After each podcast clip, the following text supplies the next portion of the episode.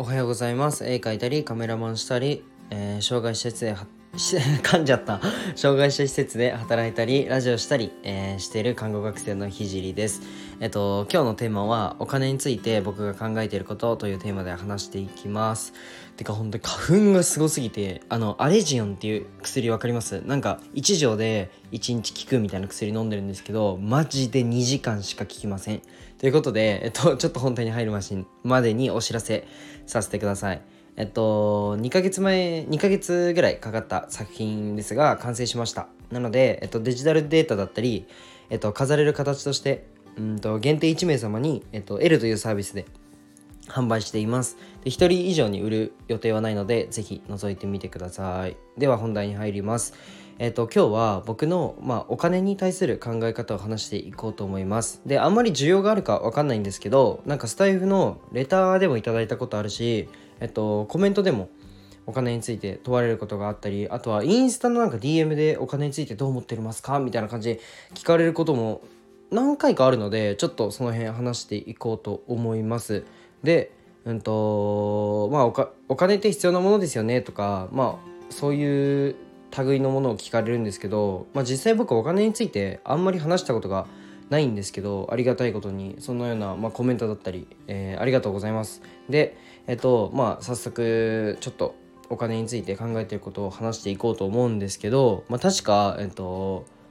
なん著者っていうのかな本を書いている方の、えっと、藤原さんとか、まあ、堀エモ門とかあとは金婚の西野さんとかが言ってた話で、まあ、お金って信用を数値化したものだよねみたいなの言ってて、まあ、僕もまさにあその通りだなっていう思っててまあ、お金の歴史について、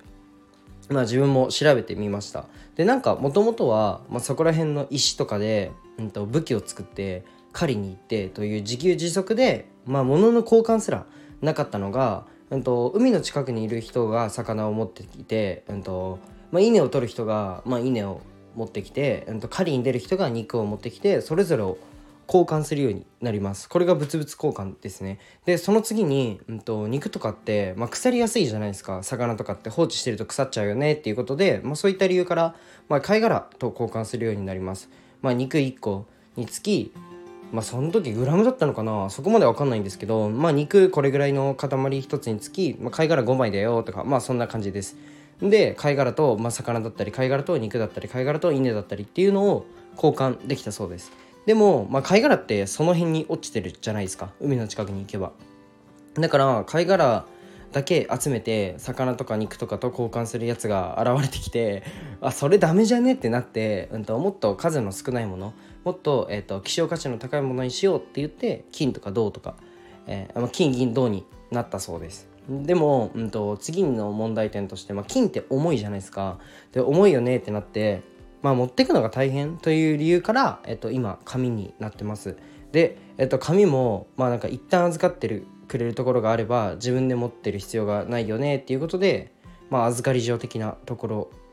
ができて、まあ、預かり状的なところでをに紙を持ってってあ、うんと、使いたい時に紙をもらって紙を一旦預けとく。で使いたい時に、えー、紙をもらって、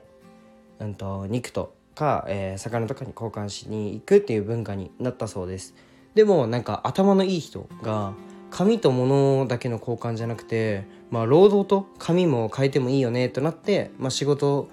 でもらえるのが紙幣となりました。でさらに、うんと、自分に渡さないで証明さえできれば、えーと預かり所で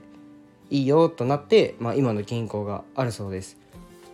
でまあ諸説えあると思いますが、まあ、これらがお金の歴史だそうです。でもう気づいている人はいると思うんですけど、まあ、紙がお金として認められたのって、えっと、みんながその紙に価値があるというふうに認めてるからです。で仮にじゃあ今の日本円をえもうアマゾンの奥地、まあ、物々交換だったりをしている奥地の方に持ってって、うんと、食料と変えてくれと言って1万円ずつ渡しても無理っすよね。でそれは、えっとまあ、その1万円札という、まあ、日本円に価値があるっていうふうに信じてないからです。でえそれは換金するでしょとか違う国に行ったら換金するじゃんっていうふうに思うかもしれないんですけどまあそうですよねその土地によって信用しているものが違うから書いてるんですよね。でまあもうなんかいろんなところで言われてるので分かると思いま分かると思いますっていうか分かる、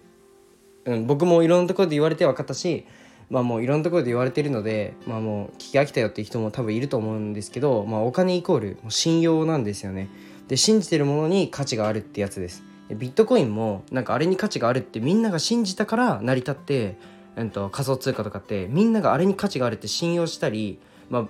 まあその背景にはまあブロックチェーンっていう仕組みだったりってあると思うんですけどこれ価値があるものだよねってみんなが認めたから価値があるものになってるっていうのがあってまあじゃあこれを裏返せばお金を取りに行くのではなくて信用を取りに行った方がコスパが全然いいなっていうふうに僕は考えてます。で今日はお金について考えてることについて話しましたちょっと需要があるかどうかわかんないんですけど、まあ、僕がボランティアやってる理由は、まあ、シンプルに勉強しに行きたいっていうのも